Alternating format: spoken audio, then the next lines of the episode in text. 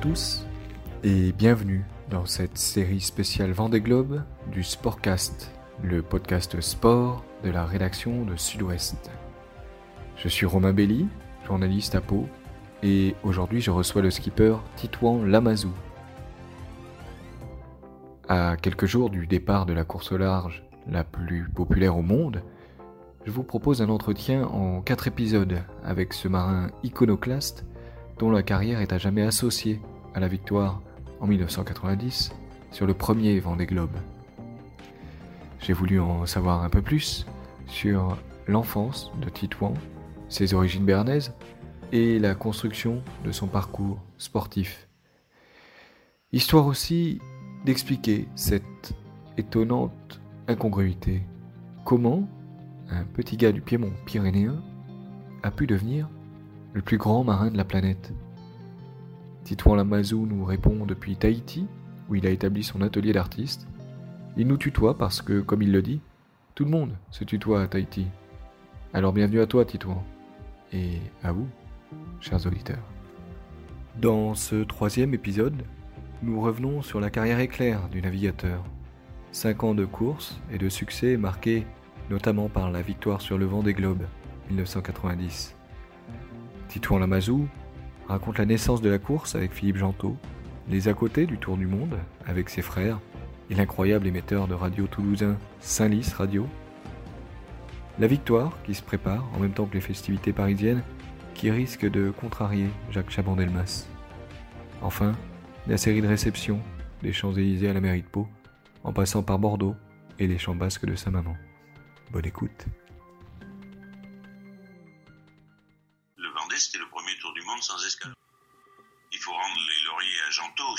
Qui a porté ce, projet. Mais c'est vrai que je me souviens qu'aux escales, on discutait de ça en se disant, putain, nous font ces organisateurs, là, les Anglais. Et puis c'était un sacré défi. C'était un, défi qui a été lancé par Gento. Et nous, moi, aussitôt, je me suis mis à me préparer pour cette course, mais d'une façon avec beaucoup de partenaires en Aquitaine, notamment les médecins, l'INSERB qui avait créé toute l'ingénierie du bord, euh, toute l'électronique, les charges de batterie, tout ça. J'avais un bateau qui était vraiment au-dessus des autres. Je n'étais pas très connu encore. J'avais bon, été second dans le boc, mais je n'avais pas l'expérience de Philippe Coupon, de Philippe Jantot, qui étaient les favoris de la course, ou de Terlin, ou de, ou de Loïc Perron, ou des gens comme ça qui étaient engagés dans la course. Mais moi, je savais profondément que j'étais vraiment prêt, que j'avais vraiment un excellent travail de préparation, qui était 100% Aquitaine. Et, j'étais mieux préparé que les autres, je pense, et j'avais plus envie encore que les autres de gagner, et d'autant plus que j'étais pas classé dans les favoris, euh, ce qui m'énervait euh, grandement.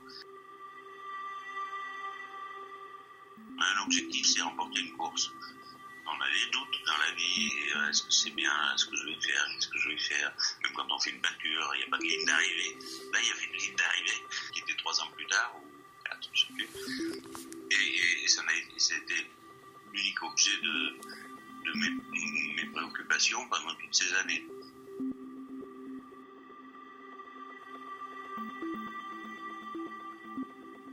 Dès, le box challenge, le premier défi, c'était un peu euh, désordonné. Moi, je suis un artiste, donc à l'époque, c'était pas des écuries comme aujourd'hui. On était nous euh, propriétaires de nos bateaux, des dettes de nos bateaux. Puis il fallait organiser surtout un box challenge. Il y a des escales qui étaient à Newport aux États-Unis de départ, Cape Town, Sydney, euh, Rio ça demande une logistique, ça demande de choses. Et moi, j'avais bon, j'avais déjà un bateau, j'étais déjà content, et c'était un peu le bordel autour.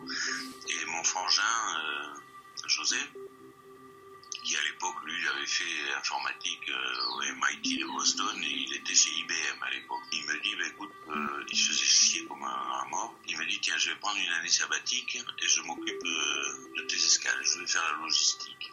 Et depuis, ça fait plus de 30 ans, depuis, mon frère travaille avec moi. Il s'occupe de la logistique des expositions, de ma comptable, du juridique, des trucs comme ça. Et depuis, il avait commencé comme ça. Et ça a été, il a été associé dans la création du chantier après à, la test. Hier, lui, il est pilote pendant le Vendée Globe. Pilotes, s'ils s'y prennent un peu à l'avance, peuvent choisir leur destination. Et je crois qu'il avait pris Maurice ou la Réunion à un moment donné où j'étais, où j'étais supposé, enfin, être au large de l'Afrique du Sud. Et on avait convenu d'un rendez-vous. À l'époque, il n'y avait pas Internet, il n'y avait pas tous ces trucs-là. On ne voyait pas le cléache au, au gabar à la télé. Hein. On parlait à la radio, à Service Radio. Et, et, là, on avait convenu d'un rendez-vous et on se parlait. Et lui, il était au-dessus de, je sais pas quoi, là, de, de la Réunion, je sais pas et on se parlait en VHF. On était tout près, en fait. Je sais pas, il pouvait être une vingtaine de kilomètres de là où j'étais dans le sud. Donc on se parlait très bien et donc il m'avait, je me souviens, euh, c'était euh, à ce moment-là, dans le Vendée Globe, Philippe Poupon avait chaviré et il y avait eu des photos. Il avait été survolé par un avion et tout ça. Et mon frère avait Paris Match sur les genoux dans son cockpit. Et il me décrivait, il me décrivait la, photographie du bateau de Philou qui était, euh, qui avait chaviré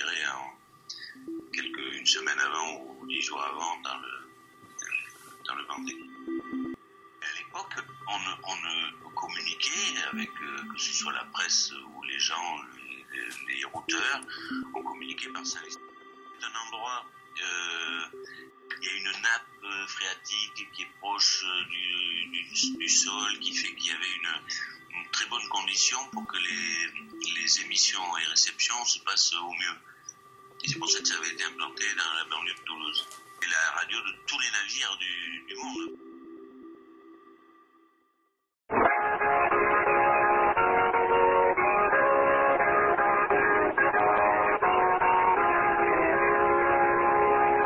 Après 50 ans de service, la station de Saint-Lys va stopper définitivement ses émissions avec les navires du monde entier. Les opérateurs de Saint-Lys Radio vous donnent rendez-vous sur les réseaux de l'avenir. Il y a des Saint-Lys Radio, il y en avait un peu dans tous les pays. Pendant le Vendée Globe, on prenait euh, Radio, euh, parfois une radio d'Argentine, je crois, pour tromper l'espion aussi, parce que quand on parlait sur Saint-Lys, tout le monde vous écoutait. Si on arrivait à savoir quel créneau prenait Perron pour discuter avec euh, soit son routeur ou sa famille, eh ben on écoutait ce qu'il racontait.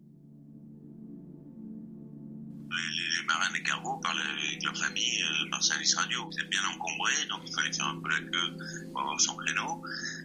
Un peu d'abord pour qu'ils nous entendent. Et puis, euh, moi, je suis plutôt de l'école d'Avarly, pas très causant, je m'en servais pas trop. Quoi. Mes parents suivaient la course, ça c'est sûr. Mon père les suivait euh, heure par heure. Il y avait une grande carte chez lui, euh, Arbus, il y est toujours d'ailleurs. Moi, j'appelais euh, pour la météo le routeur, sauf qu'on on avait quand même un système qui était une sorte de téléx à l'époque, ça s'appelait le standard C. C'était l'ancêtre de l'Internet un peu. Et, euh, et, la radio, et moi je ne perdais pas de temps à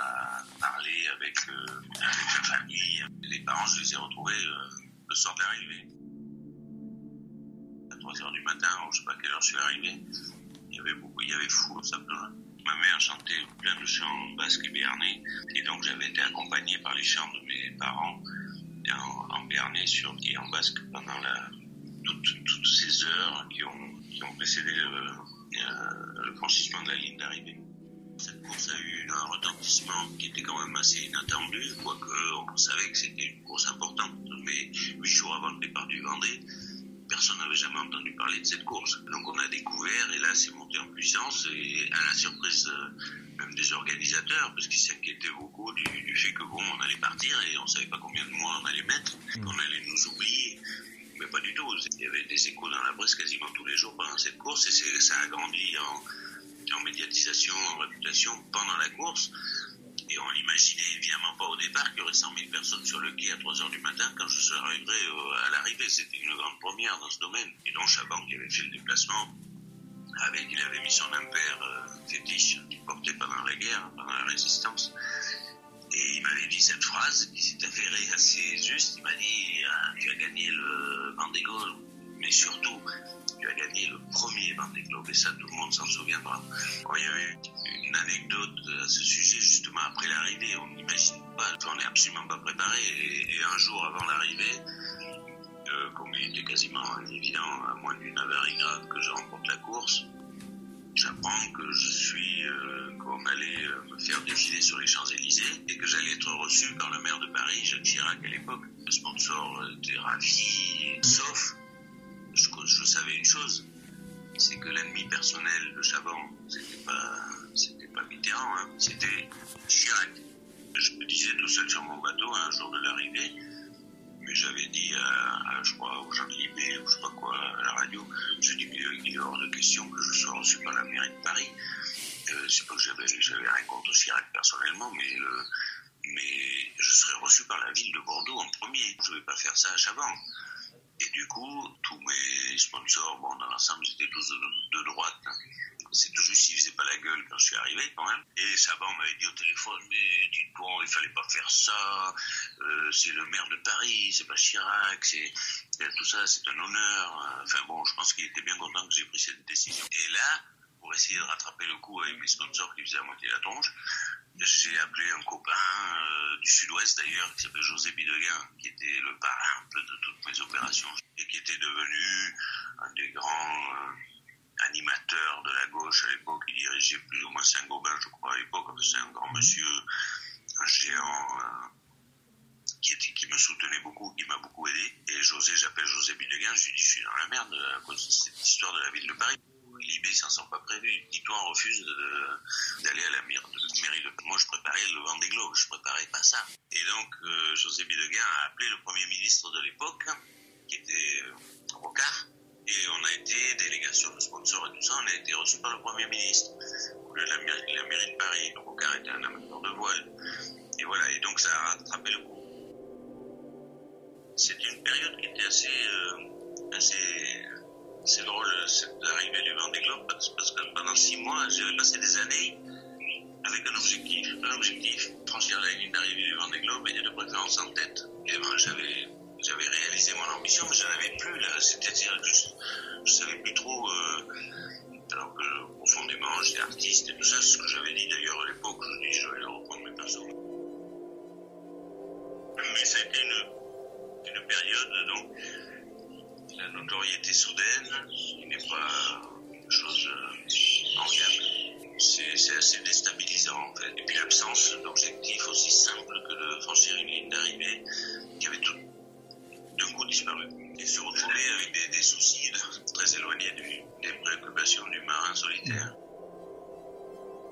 Il y avait la barrière qui m'a fait une grande réception au Parlement de Navarre où étaient présents tous les, les Bayrou et compagnie. Euh, tout ça, c'était assez, assez bon enfant quand même à mmh. l'époque, le, les rivalités politiques, euh, gauche-droite en Berne comme à Bordeaux.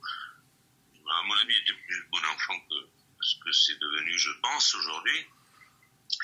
Donc j'ai eu des réceptions, c'est bien à Cahors qu'à Pau, enfin la Cahors c'est plus, c'est plus l'Aquitaine, mais euh, avec fort à Cahors, qui disait vous avez gagné votre première course, c'était Capeton, Sydney.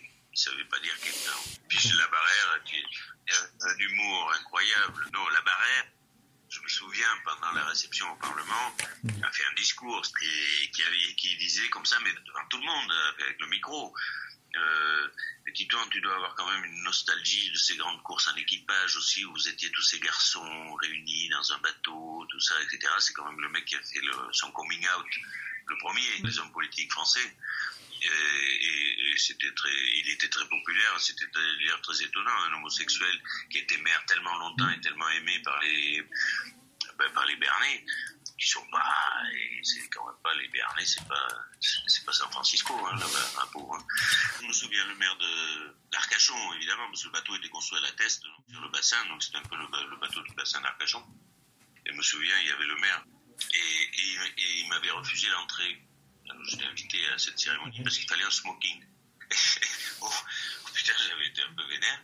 Et, le maire d'Arcachon, à l'époque, euh, me disait, bon, la ville va te faire une cérémonie d'accueil euh, triomphale pour le retour du bateau sur le bassin. Et on voudrait t'offrir quelque chose. Et est-ce que tu, est-ce qu'il y a quelque chose qui, qui te ferait plaisir? Et j'ai dit oui, monsieur le maire, un smoking. Merci Titouan, et merci à vous tous qui êtes de plus en plus nombreux à écouter nos podcasts.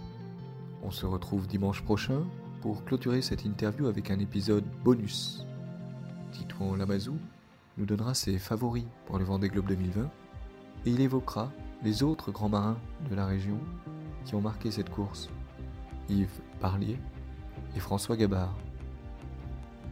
Retrouvez toutes nos émissions sur sudouest.fr, rubrique podcast, et pour ne pas manquer les prochains épisodes, abonnez-vous à Sud-Ouest sur Spotify, Apple Podcast, Google Podcast ou votre plateforme d'écoute habituelle. À bientôt.